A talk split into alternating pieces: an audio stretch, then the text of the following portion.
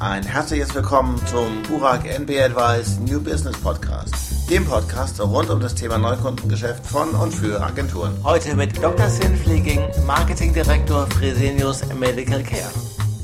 Was ich ganz spannend fand, als Sie sagten, dass Network-Agenturen aus Ihrer Sicht Kunden eher so als Konsumenten begreifen. Vielleicht können Sie das nochmal erklären, was Sie damit genau meinen. Network-Agenturen, die konsumieren einen Kunden im Sinne von, okay, es ist halt ein Kunde von X-Kunden. Und der individuelle Aufwand, den man als Agentur betreibt, eines Networks, meine Vermutung ist, dass der nicht so hoch ist wie bei einer inhabergeführten Agentur. Zwei Gründe. Ja, also ich glaube ganz einfach, dass wenn ein Auftrag gesichert ist, vorher irgendetwas dafür machen muss, dann ist die Bereitschaft, diese extra Meile zu gehen, wie es so schön heißt, einfach nicht da. Aber warum haben Network-Agenturen, wenn sie für einen nationalen Kunden in Deutschland arbeiten, warum haben Networks dann einen geringeren Aufwand? Aufwand, weil die müssen ja einfach das auch durch den Pitch. Naja, es kommt darauf an, wie man es sieht. Also wir haben ja hier eine Headquarter-Funktion. Bei uns stellen sich natürlich auch viele Network-Agenturen vor. Ich habe auch äh, per Definition nichts gegen Network-Agenturen. Ich habe halt in den letzten Jahren, sagen wir mal, eine sehr differenzierte Erfahrung mit Network-Agenturen gemacht. Wir haben ein ganz konkretes Projekt gehabt, was wir innerhalb der Big European Five durchgeführt haben. Also England, Deutschland,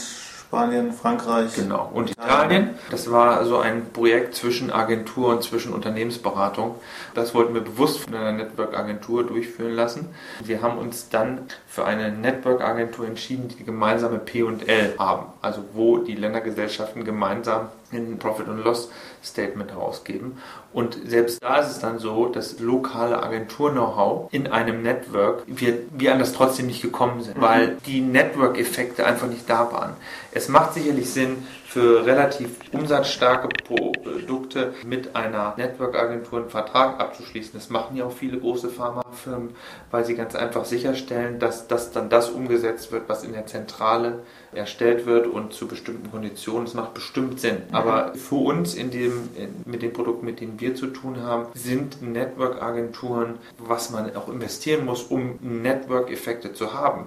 Ist ja auch nicht günstig, wenn Sie Network-Agenturen beschäftigen und den Rollout auf von diesen Network-Agenturen begleiten lassen, bin ich der Meinung, dass das Preis-Leistungs-Verhältnis da nicht immer so ist, wie es sein sollte. Was meinten Sie eben damit, Sie kamen dort nicht an dieses Know-how in den lokalen Agenturen? Ja, weil bei uns war es so ein bisschen eine Research-Question, die wir auch hatten und wir wollten also spezifisches Markt-Know-how von den jeweiligen Agenturen haben und haben dann letztendlich festgestellt, dass äh, das Projekt nicht in den Tochtergesellschaften dieses Networks abgewickelt wurde, sondern es wurde von Deutschland aus zentral gemacht, weil um den ganzen Auftrag auch möglichst in Deutschland abzuwickeln. Also äh, letztendlich heißt das, wenn ich hier in Deutschland einen Auftrag vergebe, der ist der Betrag X, versucht die deutsche Gesellschaft des Networks möglichst viel dieses Betrags X in Deutschland zu halten. Das ist aber nicht der ursprüngliche Gedanke eines Networks. Ein Network nimmt man in Anspruch, wenn man das Markt der jeweiligen Märkte als Kunde, möchte man als Kunde auf dieses Markt-Know-how zugreifen. Und das wurde aber auch vorher besprochen, dass man das machen möchte. Und ja, klar. Also ich meine, letztendlich haben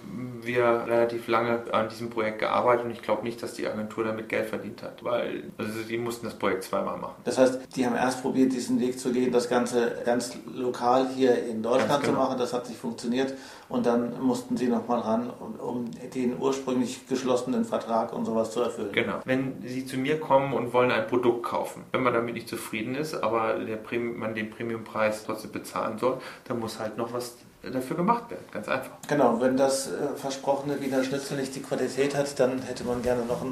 Ganz äh, genau. Ein neues. Oder man bestellt irgendwo anders. Ja. So ist um bei dem Wiener Schnitzel zu bleiben. Oder man geht beim zweiten Mal nicht in dieses Restaurant. Das, das wäre die Alternative. Das ist bei uns auch der Fall. Viel Spaß beim nächsten Teil.